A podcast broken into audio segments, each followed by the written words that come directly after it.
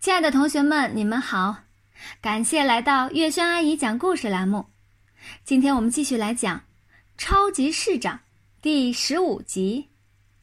林老师也是跳跳糖。唐飞和毛超干的事情，马小跳和张达都不知道，只感觉他们两个很忙，而且忙得相当的快乐，但不知道他们究竟在忙些什么。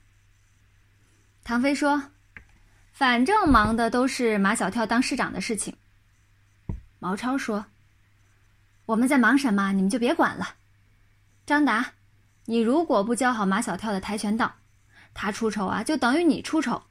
谁叫你是他的教练呢？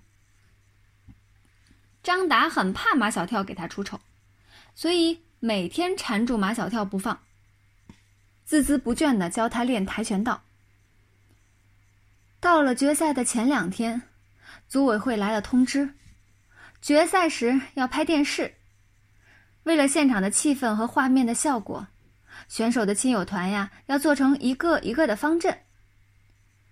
现在，马小跳的女跳跳糖是男跳跳糖的十倍都不止。马小跳对唐飞和毛超都很有些不满，怎么都是女的？唐飞说。说明你相当的有魅力。据我所知，毛超喜欢道听途说，最有魅力的美国总统，他的选民都是女的。听了这话，马小跳又有些自我陶醉，不再遗憾男跳跳糖太少，女跳跳糖太多了。唐飞受毛超的话的启发，突然有了一个创意。在决赛那天，马小跳的方阵，干脆全部由漂亮的女跳跳糖组成。毛超想到了安琪儿。安琪儿怎么办？马小跳说：“他妈妈会让他坐在林子聪的方阵里去的。”林子聪的粉丝还没有代号吧？我来帮他取一个。唐飞坏笑坏笑的。就叫葱油饼。毛超说：“我们去问问安琪儿，她愿意当跳跳糖还是愿意当葱油饼？”他们找来了安琪儿，安琪儿不知道什么叫葱油饼。他表哥不是叫林子聪吗？支持他的人啊，我们就叫他葱油饼。毛超问安琪儿：“你是愿意当跳跳糖还是当葱油饼？”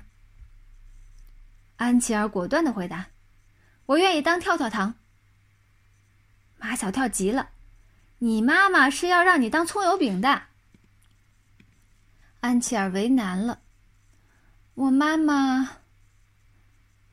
我帮你想个两全其美的办法。”毛超为安琪儿排忧解难：“你表面上是葱油饼，心里却是跳跳糖的心。那天到了现场。”你人坐在葱油饼的方阵里，心一定要和跳跳糖一起跳动，你明白吗？安琪儿明白了，高高兴兴的走了。唐飞说：“还有一个创意。”马小跳问：“是什么？”现在不能让你知道，只能让毛超知道。毛超就把耳朵贴近唐飞，唐飞跟毛超咬了一阵耳朵，毛超伸出大拇指，高。实在是高，相当的高。这天下午，正好有一节美术课。下课后，唐飞和毛超抢着要帮林老师报本子、拿学具。林老师只看了他们一眼，便看穿了他们。说吧，有什么事儿？嘿嘿，是马小跳的事儿。毛超说：“马小跳还不知道，你是他的跳跳糖。”如果他知道了，后果不堪设想。什么后果？毛超话多，而且容易跑题。他的话呀，常常让人莫名其妙，抓不住重点。我来说，唐飞直奔主题。如果马小跳决赛那天，林老师能去现场，坐在跳跳糖的方阵里，一定会给马小跳一个相当大的刺激。人受了刺激以后啊，就会兴奋，就会有相当出色的表现。林老师看看唐飞，又看看毛超。毛超竭力要说服林老师。马小跳最喜欢的老师可是你哦。有一次，马小跳滑冰把脚崴了，本来已请好了假不到学校上课，可他知道这一天有美术课后，硬是用一只脚跳到学校来上你的美术课。真的？林老师还有点不相信。我怎么觉得你们在编故事？唐飞说：“你不信可以去问钱老师。”不用问，林老师说：“决赛那天啊，我一定去。”等林老师一走，唐飞和毛超一起击掌，耶！他俩的合作又一次成功。我们是两个绝配的天才。毛超又开始做白日梦。等马小跳当了市长，我就是第一副市长，你是第二副市长。唐飞立刻翻下脸，我才是第一副市长，你只能当第二副市长，因为创意是我的，你只不过参加了执行而已。他们经常是这样，事情做成之前，他们的合作珠联璧合，取长补短；事情做成后啊，他们又会为了谁当第一副市长和第二副市长。闹得不欢而散。由漂亮的老师、漂亮的女生组成的漂亮的女跳跳糖方阵，在林老师的带领下，开始了两天的排练。夏林果是用一段十分跳跃的音乐，编了一个十分动感的跳跳糖舞。女跳跳糖们都有一定的舞蹈功底，所以一学便会。